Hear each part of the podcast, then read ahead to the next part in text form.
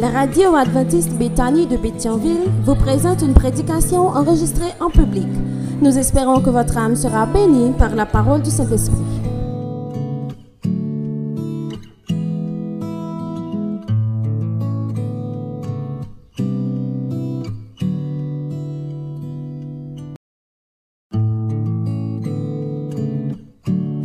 Radio adventiste Béthanie de Béthionville vous présente une prédication enregistrée en public. Nous espérons que votre âme sera bénie par la parole du Saint-Esprit.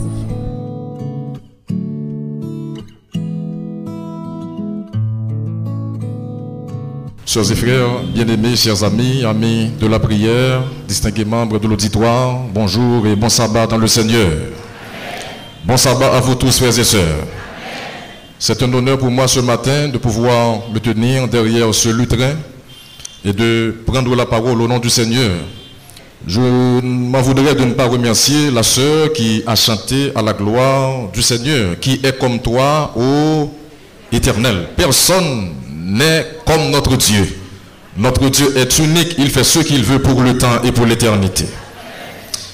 Ce matin, frères et sœurs, nous allons réfléchir euh, sur un texte, le psaume premier. C'est sur ce texte que nous allons réfléchir ce matin.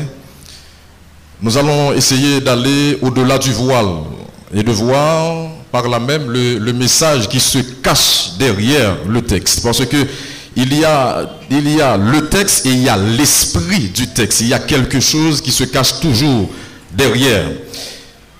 Lisons ensemble ce texte, le psaume premier, texte que nous avons lu déjà, mais nous allons relire le texte autrement. Psaume premier. Qu'est-ce qui est dit? Heureux l'homme qui ne mange pas selon le conseil des méchants, qui ne s'arrête pas sur la voie des pécheurs et qui ne s'assied pas en compagnie des moqueurs, mais qui trouve son plaisir où ça? Dans la loi de l'Éternel et qui la médite jour et nuit. Il est comme un arbre planté près d'un courant d'eau qui donne comment? Qui donne son fruit à sa saison et dont le feuillage ne se flétrit point. Tout ce qu'il fait lui réussit. N'en est pas ainsi des méchants qui sont comme la paille que le vent dissipe. C'est pourquoi les méchants ne résistent pas au jour du jugement ni les pécheurs dans l'assemblée des justes, car l'Éternel connaît la voie des justes et la voie des pécheurs mène à la ruine. Amen. Le message de ce matin a pour titre Quand le bonheur, quand le bonheur est à portée de main. Voulez-vous répéter après moi, frères et sœurs, quand le bonheur est à portée de main. Le psaume premier parle en réalité du bonheur. Mais bien avant, je dois vous dire que le psaume premier, c'est une merveille de composition. Une merveille de composition euh, qui possède une très bonne structure. Une très bonne structure dans le fond et dans la forme. Le psaume premier et le psaume 2, à l'origine, constituaient une introduction générale au psaume. Je vais vous montrer une vérité indéniable ce matin parce que le psaume 1 et 2 constituaient, selon certains exégètes, une introduction générale au psaume. Par exemple, au psaume 1 le verset 1, qu'est-ce que nous avons? Quel mot est-ce que nous avons D'abord au verset 1, qu'est-ce qui est dit? Il est dit heureux l'homme. Donc le texte commence par quoi? Le texte commence par une béatitude. Vous n'êtes pas là avec moi Heureux. Le texte commence par quoi? Par une béatitude, au verset 1. Et si nous lisons le psaume 2, le verset 12, le psaume 2, verset 12, se referme aussi par une autre béatitude. Donc à l'origine, ces deux textes constituaient un seul. Le psaume premier pose le principe éthique, moral et distingue deux classes d'humains sur la terre. Parmi toutes les personnes qui existent sur la terre, il y a seulement deux classes. Les justes et les méchants. Et le psaume met en, en, évidence les justes et les méchants et commence par une béatitude. Et le psaume 2, quant à lui, pose le principe prophétique et politique concernant le peuple de Dieu et les nations. Et le psaume 2 se referme, quant à lui, par une autre béatitude. Le psaume 1, comme je l'avais dit, est une merveille de composition parce que nous avons la structure, nous avons cette figure en théologie qu'on appelle le chiasme. Le chiasme, il fait en forme de quoi? Cette figure en théologie. Par exemple, le verset 1, 1 et 2, les versets 1 et 2 correspondent aux versets 5 et 6.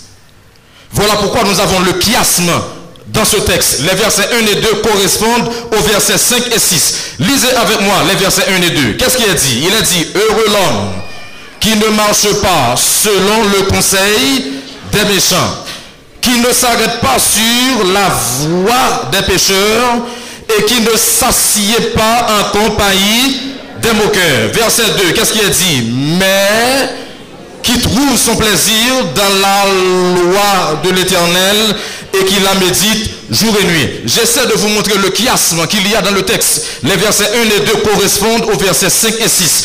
Nous venons de lire les versets 1 et 2. Maintenant, lisons les versets 5 et 6. Qu'est-ce qu'il a dit? Il a dit quoi? C'est pourquoi les méchants ne résistent pas au jour du jugement, ni les pécheurs dans l'assemblée des justes, car l'Éternel connaît la voie des justes et la voie des pécheurs mène à la ruine. Et nous disons Amen. Certains théologiens, quand ils, quand ils passent le texte au peigne fin, ce que j'ai fait pendant toute la semaine, j'ai passé le texte au peigne fin. Non seulement le texte a un chiasme, je vous ai montré la première partie, mais il y a l'autre partie du chiasme. L'autre partie du chiasme, c'est les versets 3 et 4. Le verset 3 dit quoi? Regardez avec moi. Qu'est-ce qu'il a dit au verset 3 Il est comme un arbre. Vous n'êtes pas là, vous n'êtes pas là. Il est comme un arbre planté près de quoi? Près d'un courant d'eau qui donne son fruit en sa saison et dont le feuillage ne se flétrit point. Tout ce qu'il fait lui réussit. Et le verset 4, le verset 4, a remarqué d'abord, le verset 3 parle du juste. Le verset 3 parle des bénéfices du juste puisque le juste prend son plaisir à lire la parole, à méditer la parole, comme le dit euh, le texte original tiré de l'hébreu, quand le juste murmure la parole, pour répéter le texte original, et eh bien par conséquence, ce qu'il va recevoir comme bénéfice, et eh bien, eh bien nous l'avons au verset 3, il a dit qu'il est comme un arbre planté près d'un courant d'eau. Nous allons y revenir tout à l'heure. Maintenant, le juste en opposition au méchant. Le méchant au verset 4, qu'est-ce qu'il a dit pour le méchant? Il a dit, il n'en est, vous n'êtes pas là, vous n'êtes pas là, il n'en est pas ainsi des méchants. Tout ça juste là, un méchant, pas qu'à dit. Parce que, c'est, comprenez, comprenez bien, ce sont des antithèses. Ce sont des antithèses, regardez bien. Il n'en est pas ainsi des méchants. Qui sont comment, frères et sœurs? Vous, n'êtes pas là. Qui sont comment? Comme comme la paille que le vent dissipe. Hein, que le vent dissipe. Verset 4. Bien-aimés, sœurs et frères, j'ai passé le texte au peigne fin et j'ai pu voir que le psaume premier constitue un diptyque.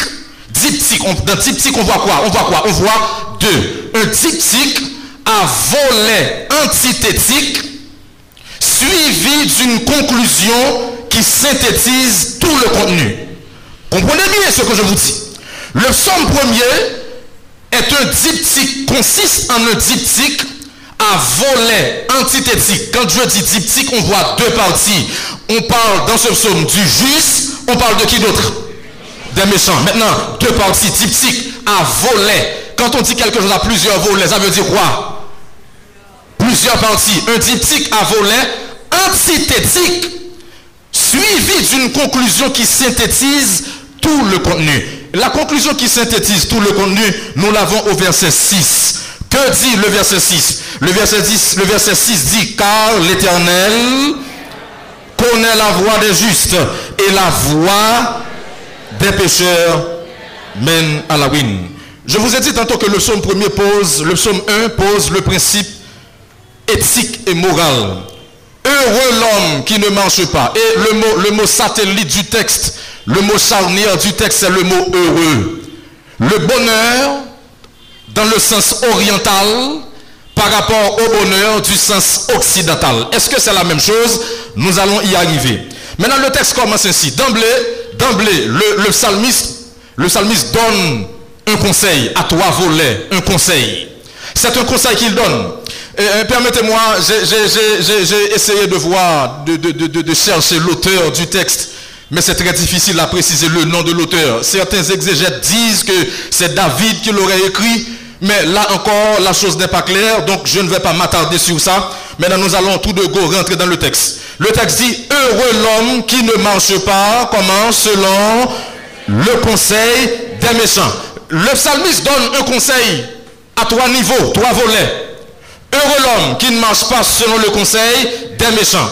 D'abord, nous avons trois verbes d'action. Il y, a, il y a dans ce verset, il y a dans le verset 1, frères et sœurs, dans le verset 1, il y a, il y a la gradation, la gradation des verbes d'action.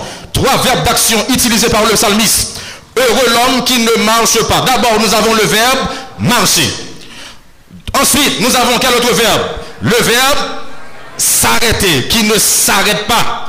Et pour finir, nous avons quel autre verbe, frères et sœurs? Nous avons le verbe s'asseoir. Pas le verbe s'assier, mais le verbe s'asseoir. Le verbe c'est s'asseoir. Hein? S'asseoir. Maintenant, le, psalmiste, à travers, puisqu'il pose un principe moral et éthique, eh bien, il donne aux chrétiens, cela qui, se, qui dit qu'il sert le Seigneur. Et si vous servez le Seigneur, vous devez marcher comme le Seigneur lui-même a marché. Si nous servons Dieu, nous devons marcher comme le Seigneur a marché. Nous devons éviter certaines choses. Et voilà pourquoi dans ce texte, le, psalmiste donne ce conseil à trois niveaux. Heureux l'homme qui ne marche pas, qui ne s'arrête pas. D'abord, il faut marcher. Lorsqu'on commence à marcher, où est-ce qui intéresse là? Ça va faire, ou camper. Et puis devant, la bagarre là, on commence à garder l'intérêt, qui ça va faire, ou si, ou si, Psalmiste dit non, nous ne pas faire ça. Qui ça ne pas faire? Heureux l'homme qui ne marche pas selon le conseil des méchants. Bible français courant pas dit méchant. Il pas utiliser le mot méchant. La Bible français courant lui-même lui parlait, lui parlait de qui ça? Lui parlait des gens sans foi ni loi. Des gens sans foi ni loi. Des gens qui appellent les chrétiens des imbéciles. Il y a des gens qui disent que nous qui sommes à l'église, nous sommes des imbéciles. Nous sommes des imbéciles. Il y a des choses qui le disent clairement. Eh bien, dans ce texte, frères et sœurs, le mot, le, mot utilisé par la, Bible française courante, eh bien, on parle de gens sans foi ni loi. Heureux l'homme qui chita parmi Mounsayo. Heureux l'homme qui pas arrêté côté pécheur Ceux qui se détournent de Dieu. Ceux qui disent que Dieu n'existe pas. Et j'ai toujours cité cette citation de Jean-Paul Sartre qui a dit Dieu se tait, donc il n'existe pas. Frères et sœurs, nous qui sommes là ce matin, nous savons que Dieu existe.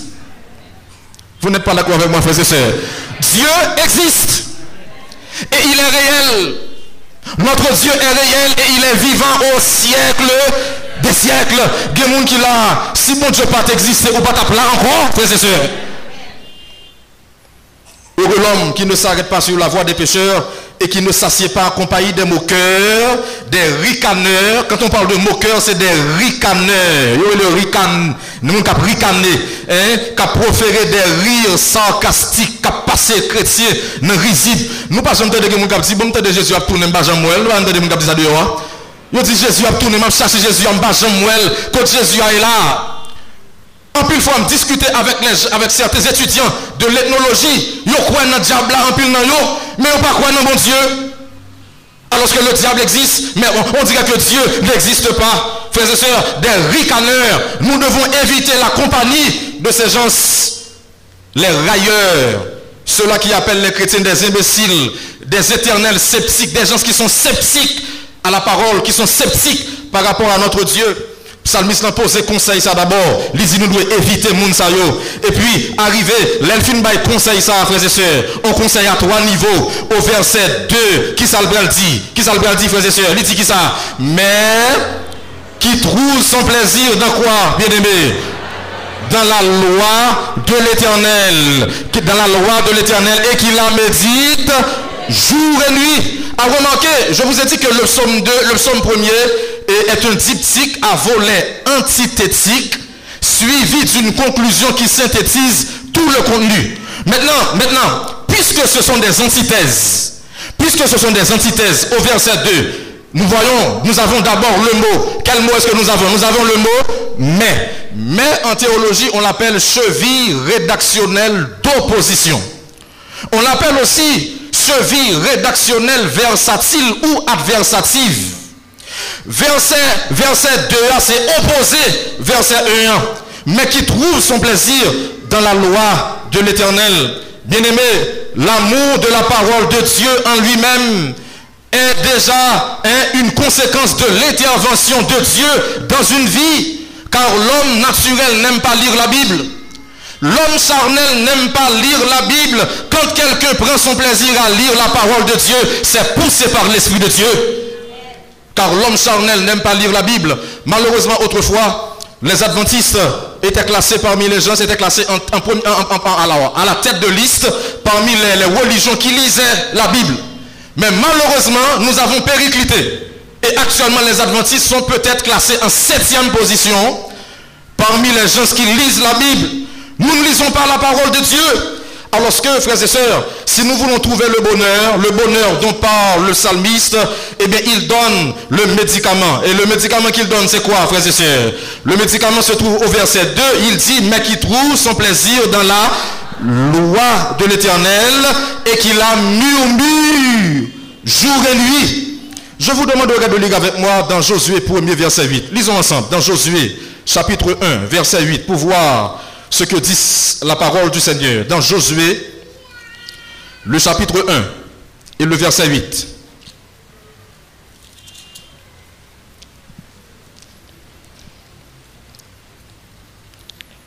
Josué chapitre 1 verset 8. Qu'est-ce qu'il a dit, frères et sœurs? Que ce livre de la loi ne s'éloigne point de ta bouche. Médite-le comment Jour et nuit agir fidèlement selon tout ce qui est écrit. Car c'est alors que tu auras comment du succès dans tes entreprises et c'est alors que tu réussiras. Bien-aimé, si vous voulez réussir dans la vie, il faut prendre le temps de lire la parole du Seigneur. Est-ce que vous êtes d'accord avec moi, frères et sœurs bien-aimés? Si vous voulez réussir, il y a un problème de nos jours. Il y a un problème à l'église. Notre église, notre église est bourrée de gens qui ont réussi apparemment, mais qui ne sont pas heureux. Semble-t-il que vous ne pouvez pas ce que là. L'église est bourrée, ou du moins regorge de gens qui ont réussi, mais qui ne sont pas heureux. Bien aimé, la réussite selon Dieu est différente par rapport à la réussite selon le monde.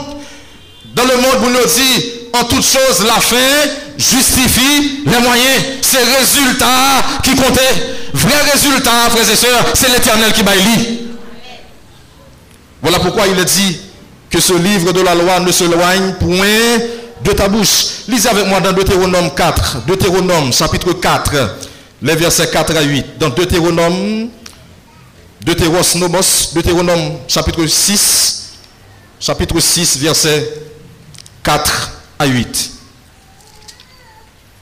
Qu'est-ce qui est dit Dans Deutéronome chapitre 6, verset 4 à 8. Il est dit, écoute Israël, l'éternel notre Dieu, comment est le seul éternel? Tu aimeras l'éternel, ton Dieu, comment? De tout ton cœur, de toute ton âme et de toute ta force. Et ces commandements que je te donne aujourd'hui seront dans ton cœur tu les inculqueras à tes enfants et tu en parleras quand tu seras dans ta maison, quand tu iras en voyage, quand tu te coucheras et quand tu te lèveras. Tu les liras comme un signe sur tes mains et ils seront comment? Comme des frontaux entre tes yeux. Bien aimé, dans ce texte, l'auteur, du moins Moïse essaie de nous montrer l'importance de la loi, l'importance de la parole de Dieu. Bien-aimé, il y a un monde qui prend plaisir à lire la Bible, à méditer, à murmurer la parole du Seigneur. En vérité, la victoire, c'est pour vous-même pour le dire au nom de Jésus de Nazareth. Parce qu'on prend plaisir à lire la Bible. Je te dis à l'homme naturel n'aime pas lire la Bible. L'homme charnel n'aime pas méditer la parole de Dieu, n'aime pas murmurer. Les jeunes de nos jours, certains d'entre eux préfèrent lire les romans. Ils préfèrent lire les harlequins, mais non la Bible, non la parole de Dieu. Si vous voulez grandir spirituellement, si vous voulez que la parole de Dieu façonne votre vie, frères et sœurs, il nous faut lire la Bible et la Bible seule.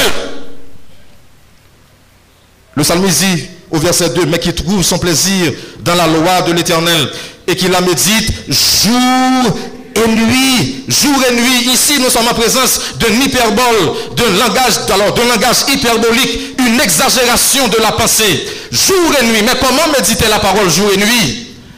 Je dois travailler parce que la Bible, la Bible dit que Dieu me donne six jours pour travailler. Et le septième jour est consacré à l'éternel. Et voilà que, le voilà que euh, j'ai devant moi une sorte de conflit cognitif conflit cognitif dans le sens que la Bible, le texte ici me demande de méditer la parole jour et nuit, alors que le Seigneur me donne combien de jours pour travailler? Six jours.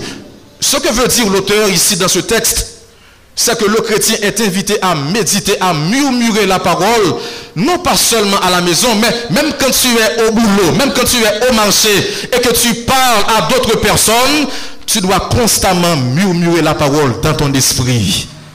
Parole là doit dans l'esprit, ou méditer, ou murmurer. Parole là doit, doit marcher, marcher comme un aliment pour capable façonner vie, pour capable transformer aux frères et sœurs. Parce que parole là, qui puissance? Nous va dire Amen, frères et sœurs. Parole là, qui puissance? Mais qui trouve son plaisir dans la loi de l'éternel. La loi de l'éternel ici, c'est une sorte de métonymie, une sorte de métonymie. On aurait pu dire la parole de Dieu, mais on ne dit pas la parole, on dit la Torah. Et quand on parle de Torah, on voit, la Torah veut dire la loi. Et dans Torah, on voit les cinq livres de Moïse, et de, les cinq livres de Moïse, Genèse, Exode, ensuite Lévitique, Nombre, Deutéronome. Quand le texte, le psalmiste vous dit, et même qui prend son plaisir dans la loi de l'éternel, eh bien c'est une sorte de métonymie qu'il utilise en herméneutique pour parler de la parole de Dieu. Et pour finir, il dit, et qu'il la médite jour et nuit. Quel que soit le monde qui prend plaisir à faire parole ça, quel que soit le monde qui l'église qui prend plaisir à méditer, à rimer parole là, à méditer parole là, à murmurer la parole, la bénéfice qui découle de cette action, nous la voyons au verset 3. Au verset 3, qu'est-ce qu'il dit? Comme conséquence de celui qui médite la parole, il va recevoir quoi comme conséquence? Premièrement, il est comme un arbre planté, où ça? Près de courant d'eau. Et, qui, donne comment Qui donne son fruit en sa saison et, dont le feuillage ne se flétrit point.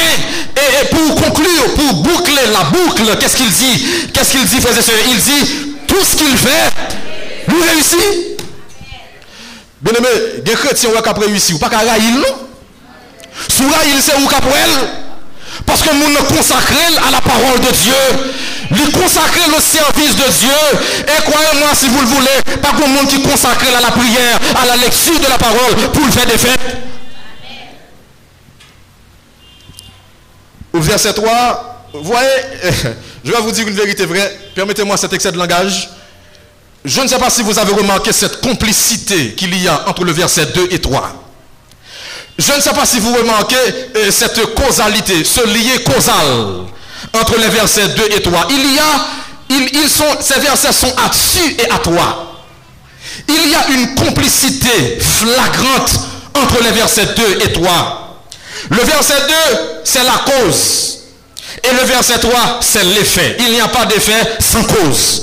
Maintenant, puisque j'ai la cause, la cause, je médite la parole, j'aime la parole, je murmure la parole, eh bien, l'effet que cela va produire dans ma vie, eh bien, cet effet se voit à quatre niveaux. Le premier niveau, je serai comme un arbre planté près de quoi? Près de courant d'eau. En Israël, ici, ici, nous sommes en présence d'une métaphore agricole. Permettez-moi, d'une métaphore agricole. J'essaie de faire pour vous l'exégèse du texte. Nous sommes en présence d'une métaphore agricole. En Israël, il n'y avait pas d'eau presque. Il n'y avait pas d'eau. Voilà pourquoi il y avait des puits partout, un peu partout, parce que l'eau était difficile en Israël.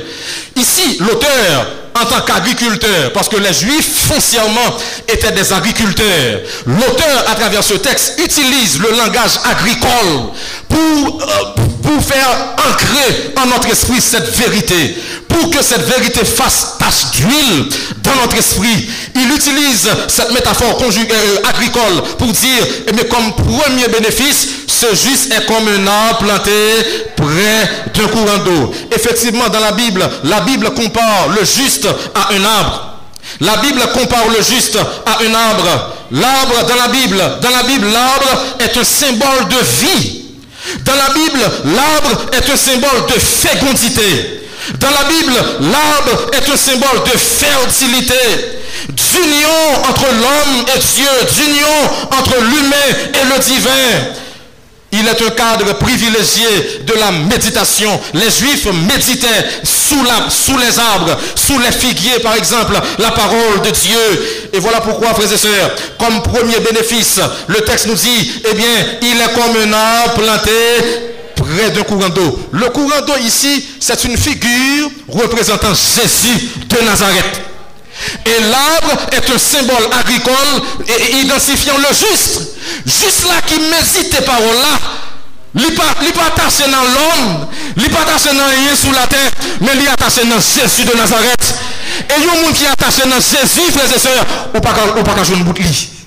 Nous ne pouvons pas dire là? Ou pas jouer une boucle. Moun ça pas de limite parce que lui est raciné dans Jésus de Nazareth. Et pour le monde t'apprend, faut colmater la puissance de Jésus, alors que personne ne va faire Jésus rien. Bien aimés, sœurs et frères, vous qui êtes là ce matin, permettez-moi de vous le dire. Autant que vous attachez dans Jésus, victoire c'est pour vous lier à la gloire de Dieu. Autant que vous servi Jésus, victoire pour remporter c'est ou même pour remporter le nom de Jésus de Nazareth. Les hommes qui parce que vous ont progressé, mais vous pas connaître qui ça fait progresser. Faites ce qu'ils me disent. L'homme fidèle dans et offrande. L'homme fidèle dans les dîmes et les offrandes. L'homme payé fonds de déplacement fidèlement. Là où lit la Bible religieusement, ou méditer la Bible, ou marcher parole là, ou murmurer parole là, ou prier mon Dieu, regardez-vous tout notre suffit sur la terre. Moun pas comprendre nous. Les méchants, c'est courir, courir, parce que tout corps, c'est puissance à la gloire de Dieu. L'Église a un problème aujourd'hui, un problème de puissance. La puissance est là. Dieu désire nous, nous remplir de cette puissance, mais nous pas mettre nous disponibles pour puissance là. C'est un problème. Frères et sœurs bien-aimés, oh, le deuxième bénéfice, le deuxième bénéfice, bien avant, bien avant, au psaume 92, lisez avec moi, au psaume 92, pour voir ce que dit le Seigneur concernant le juste. Psaume 92, frères et sœurs. Hein, nous allons lire les versets 13 et 14. Psaume 92, vous y êtes. Qu'est-ce qu'il a dit? Il a dit quoi? Les justes croissent comment, frères et sœurs? Comme le palmier. Il s'élève hein, comme le cèdre du Liban, planté dans la maison de l'Éternel. Il prospère dans les parvis de notre Dieu. Verset 15. Il porte encore des fruits dans la vieillesse. Ils sont pleins de sève et verdoyants. Je me rappelle en botanique, la sève, c'est le liquide nourricier de la plante. Ou qu'a saisi ouais chrétien, il commence à grand monde physiquement, et puis il charge force. Il était jambes, pour qui ça le jambe comme ça? C'est parce que il fondé sous Jésus de Nazareth. Il lit parole là, il lit la Bible. Eh bien, il porte du fruit même dans sa vieillesse. La Bible dit clairement que Moïse est mort. Moïse a cassé sa pipe n'est-ce pas, docteur Alfred, a cassé sa pipe à l'âge de 120 ans.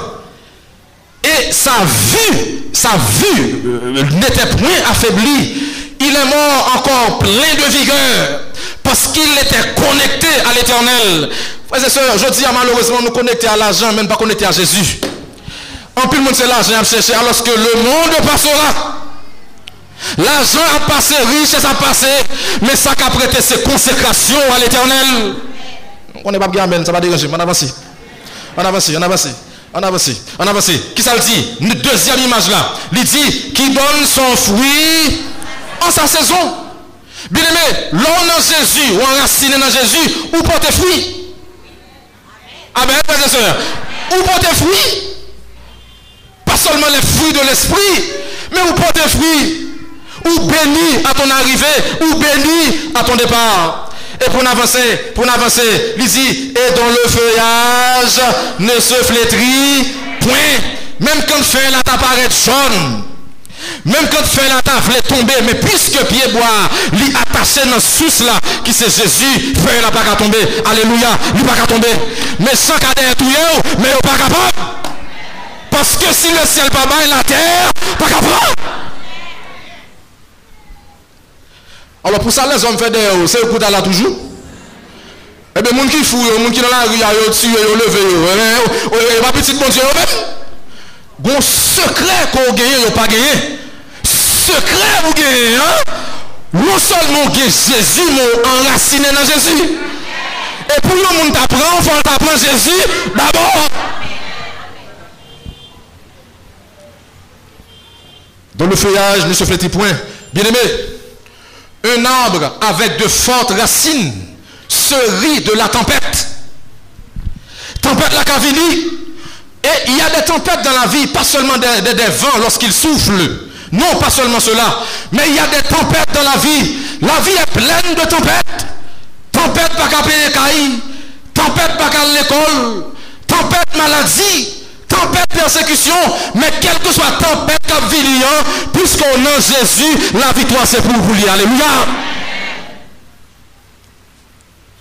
Qui donne son fruit en sa saison et dont le feuillage ne se flétit point. Et le psalmiste dit tout ce qu'il fait, lui réussit. Tout ce qu'il fait, lui réussit. Gemoun réussit l'église là, c'est consécration qui fait le réussir à l'éternel. L'église est bourrée de gens qui ont réussi, mais qui ne sont pas heureux. Bien aimé, pour que vous réussissiez ce matin, il faut vous attacher à l'éternel. Vous êtes d'accord avec cela, frères et sœurs? Attachez-vous à sa parole, attachez-vous à Jésus. Et le verset 4, le verset 4 est l'antithèse, est l'opposé du verset 3. Regardez bien. Le verset 4 est l'opposé du verset, du verset 3. Au verset 4, qu'est-ce que nous avons? Il est dit, il n'en est, attendez, attendez, il n'en est pas ainsi des méchants. Ça veut dire qui ça? Ça veut dire, pendant que ou-même, ou son pied bois planté bon sous l'eau, mais sans lui-même son pied bois qui séché. Et lui, avancer pour dire, ils sont comme la paille, attendez, attendez, comme la paille que le vent, que le vent d'ici, vent pour l'aller vent dissipel. Hein? Au verset 4, le psalmiste utilise une autre métaphore agricole pour parler du méchant. La balle emportée par le vent. L'orgon blé au fin le blé a secoué dans la ou vanel. Blé a qui loua, li tombé dans la Mais paille la côté l'aller. Paille la vo, li volé, vent aller avec Le méchant c'est comme la paille. Dispersé par le vent.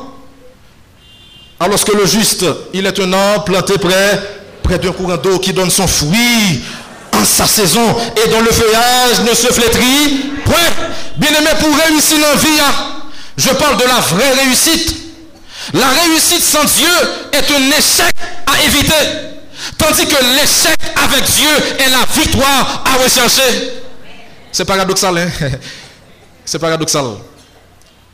Moun pas qu'on échoué à l'éternel.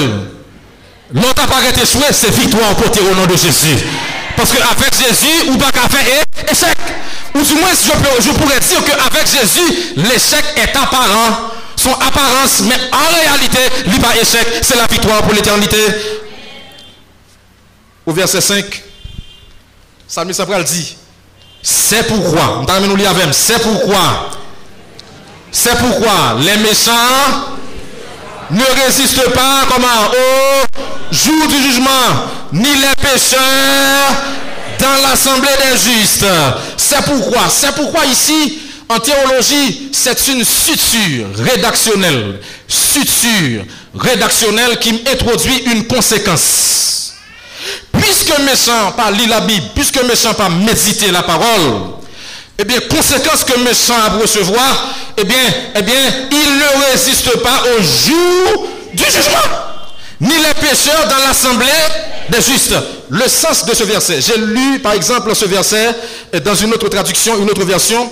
Et l'autre version dit clairement, pour vous expliquer le verset 5, il dit que c'est pourquoi, c'est pourquoi, quand on juge à l'entrée du temple, à l'entrée du temple, ces gens-là ne sont pas admis. Comprenez bien, oui Ces gens-là ne sont pas admis. dans l'assemblée des fidèles, il n'y a point de place pour eux. Parce que ce sont des, des méchants, des gens qui disent que Dieu n'existe pas, des, éternels ricaneurs, des éternels railleurs, des sceptiques, des sceptiques cyniques qui disent que Dieu n'existe pas. Frères et sœurs, nous savons par notre expérience avec Dieu que notre Dieu règne d'éternité en éternité. Il y a des gens qui, là, qui fait grosse expérience à l'éternel. Et je connais des gens qui là, bon Dieu, tire coup d'épée pour le mettre au dehors, pour sauver la vie.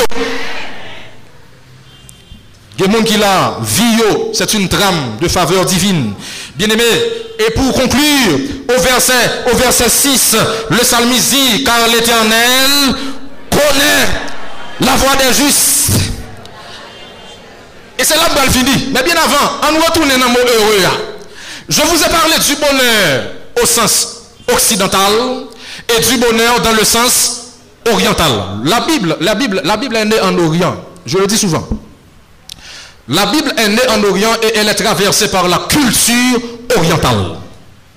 Et pour que quelqu'un comprenne la Bible, il faut parfois aller dans la littérature des Hébreux, dans la culture des Juifs. Heureux, c'est ce mot que nous avons dans le texte. Parce que le texte en soi, c'est une béatitude. Et certaines traductions, disent, ne, certaines traductions ne disent pas heureux, mais certaines traductions disent bienheureux. Il, vous, il donne le mot heureux au superlatif. Par exemple, la, Bible, ce texte, est écrit dans l'Ancien Testament. Et l'Ancien Testament est écrit dans quelle langue? En hébreu. Maintenant, le mot hébreu pour traduire heureux, écoutez bien ce que je dis. Le mot hébreu pour traduire heureux, c'est le mot hébreu ashré. Pour dire heureux, en hébreu, on dit ashré. Ashré en hébreu.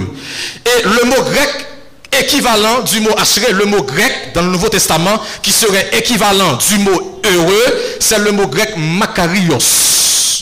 Makarios. Ok? Maintenant, maintenant, il y a un problème. Le mot, l'hébreu, l'hébreu, la langue hébraïque est plus profonde que la langue grecque. L'hébreu est plus profond que le grec. Et le passage, le passage de, la traduction d'une langue à une autre a affaibli la portée du mot heureux. Par exemple, il y a des gens qui disent qu'ils sont heureux parce qu'ils ont gagné à la loto. Il y a des gens qui se disent heureux parce qu'ils parce qu'ils ont acheté une belle voiture. Maintenant, ces gens-là, eh bien, pour pouvoir traduire leur bonheur, on a utilisé le mot Macarios. Macarios, c'est le mot que les épicuriens ont choisi pour parler du bonheur. Et ce bonheur est un bonheur à fleur de peau. Un bonheur à fleur de peau. Par exemple, par exemple, il y a quelqu'un qui dit, bon, euh, euh, je me sens bien dans ma peau. Je me sens bien dans ma peau, donc je suis heureux. Je gagne, je gagne 1000 dollars US par mois, donc je suis heureux. Voilà le bonheur dans le sens oriental. Et ce bonheur aussi pourrait se traduire par le fait que je donne à un petit chien de la viande. Je donne au petit chien de la viande, le petit chien est heureux parce qu'il mange de la viande. Mais ce n'est pas de ce bonheur-là que la Bible parle. Ce serait faire une lecture fallacieuse du texte. Ce n'est pas de ce bonheur-là qu'on parle. Le bonheur dans le sens hébraïque, écoutez bien, selon l'étymologie du mot ashré, le bonheur dans le sens hébraïque prend sa source dans une vie, écoutez bien, dans une vie droite. Voilà le bonheur dans le sens hébraïque. Parce que l'hébreu, les langues vernaculaires comme le français parlent seulement de l'état de la personne. Mais l'hébreu parle non seulement de l'état, mais l'hébreu aussi parle de la source de ce bonheur. Bonheur, moi, avant là, en tant que chrétien, il y a côté le sorti. Il n'est pas sorti, il n'est pas dépendre d'un bagage qui est sur la terre, mais il dépend de quelqu'un qui est là-haut. Et le bonheur, dans le sens hébraïque, est traduit par le mot ashré, selon l'étymologie. Eh bien, l'étymologie, eh bien, c'est le, mot, le mot peut être traduit par le mot, peut être traduit par le mot en avant en avant. Voilà comment l'exégète André Chouraki a traduit le mot heureux. En avant. En avant. Le bonheur en hébreu prend sa source dans une vie droite. Et André Chouraki, pour le montrer ça, veut dire, il osé traduire le mot heureux par en avant. En avant. Cela veut dire continue d'avancer droit malgré les épreuves de la vie. Chrétien, faut marcher droite malgré les épreuves de la vie. Je dis à l'église, la bourrée de gens qui réussit, mais c'est un bluff. Des coquets à cravate, des magouilleurs officiels, des gens qui, qui, ont réussi parce que la réussite selon les hommes, c'est lorsqu'on gagne plus l'argent, mais selon Dieu, c'est pas ça. Le bonheur, au sens hébraïque, prend sa source dans une vie comment Une vie droite. M'apprêter droite parce que bon Dieu, pas dans route conçue. Souffle bon Dieu béni, c'est pour marcher droite, quels que soient les problèmes, quelles que soient les circonstances, quels que soient les événements, je ne pas ni à gauche ni à droite, m'apprêter droite. Et quel que soit le monde qui droite, au nom de Jésus, va béni pour l'éternité. Parce qu'on était comment on était droite. Le bonheur, au sens hébraïque, prend sa source dans une vie droite. Restez droite. Trois monde crochu dans l'église là.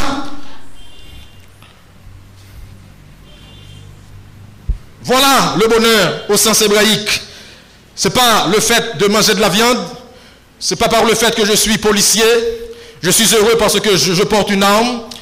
Le bonheur au sens hébraïque, hein, pas par le, c'est pas par le fait que je porte un beau costume taillé sur mesure. Non, c'est pas ça. Le bonheur, ça c'est un bonheur à fleur de peau, un bonheur épidermique, de l'hédonisme, hédonisme, n'est-ce pas? Mais le bonheur en hébreu, c'est prend sa source dans une vie comment Une vie comment Une vie droite.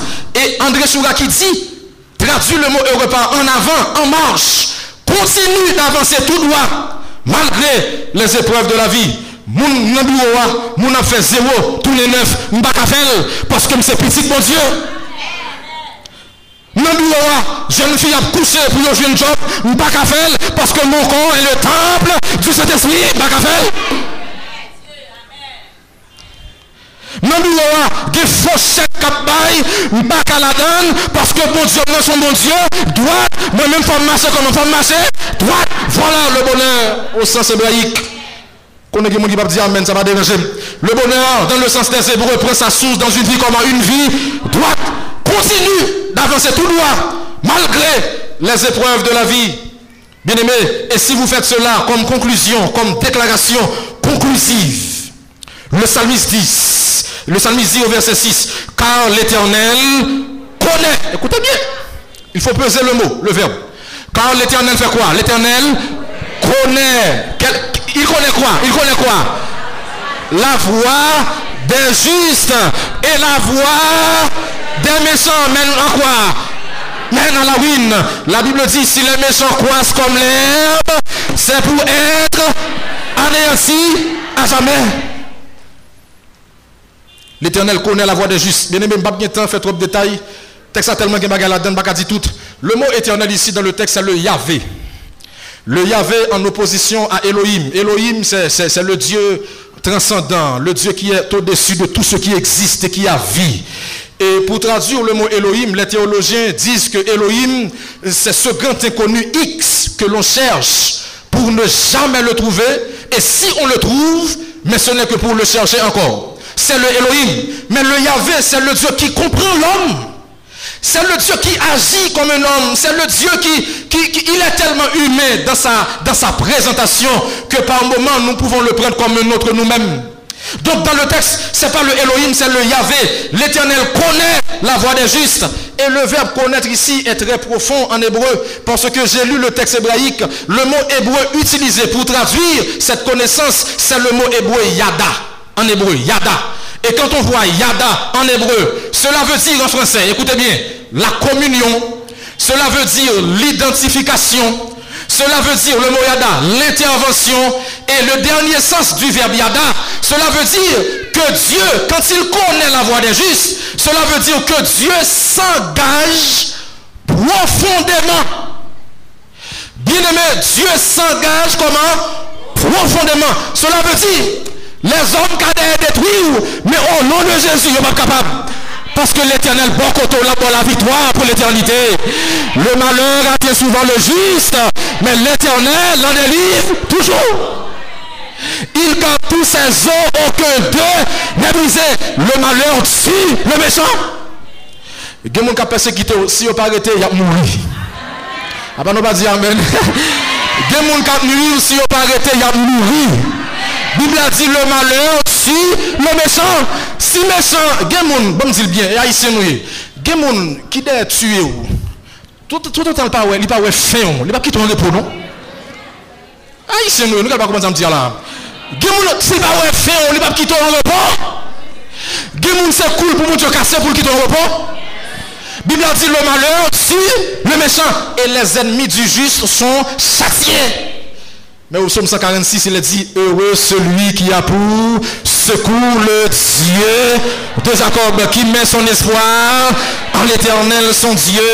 Heureux celui qui a pour secours le Dieu de Jacob, qui met son espoir en l'éternel, son Dieu. L'éternel connaît. Cela veut dire que Dieu s'engage profondément Dieu s'engage, Dieu s'identifie à son enfant pour le protéger pour l'éternité. Bien-aimé, on nous fait confiance à bon Dieu, on nous lire la Bible, on nous méditer la Bible, on nous mâcher comme un aliment. J'ai lu pour vous cette citation avant de terminer de George Washington, un ancien président des USA. George Washington a dit, il a dit, il est impossible de gouverner le monde avec droiture sans Dieu et la Bible. L'affaire là. George Washington. Et j'ai lu pour vous aussi cette citation faite par un philosophe allemand, Emmanuel Kant. Emmanuel Kant a dit, la Bible mise à la portée de tous est le plus grand bienfait qu'ait pu connaître la race humaine. Toute atteinte contre elle est un crime contre l'humanité.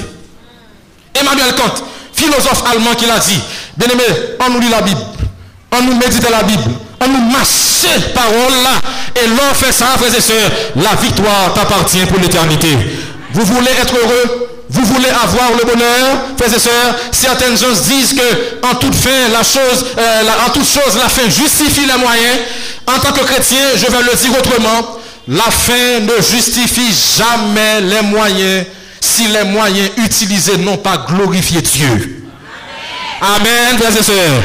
Glorifiez le Seigneur dans la lecture de la Bible, dans votre comportement. Et vous serez bénis, vous serez des gens heureux. Non pas heureux comme le monde, mais heureux selon Dieu. Que l'Éternel vous bénisse abondamment. Alléluia.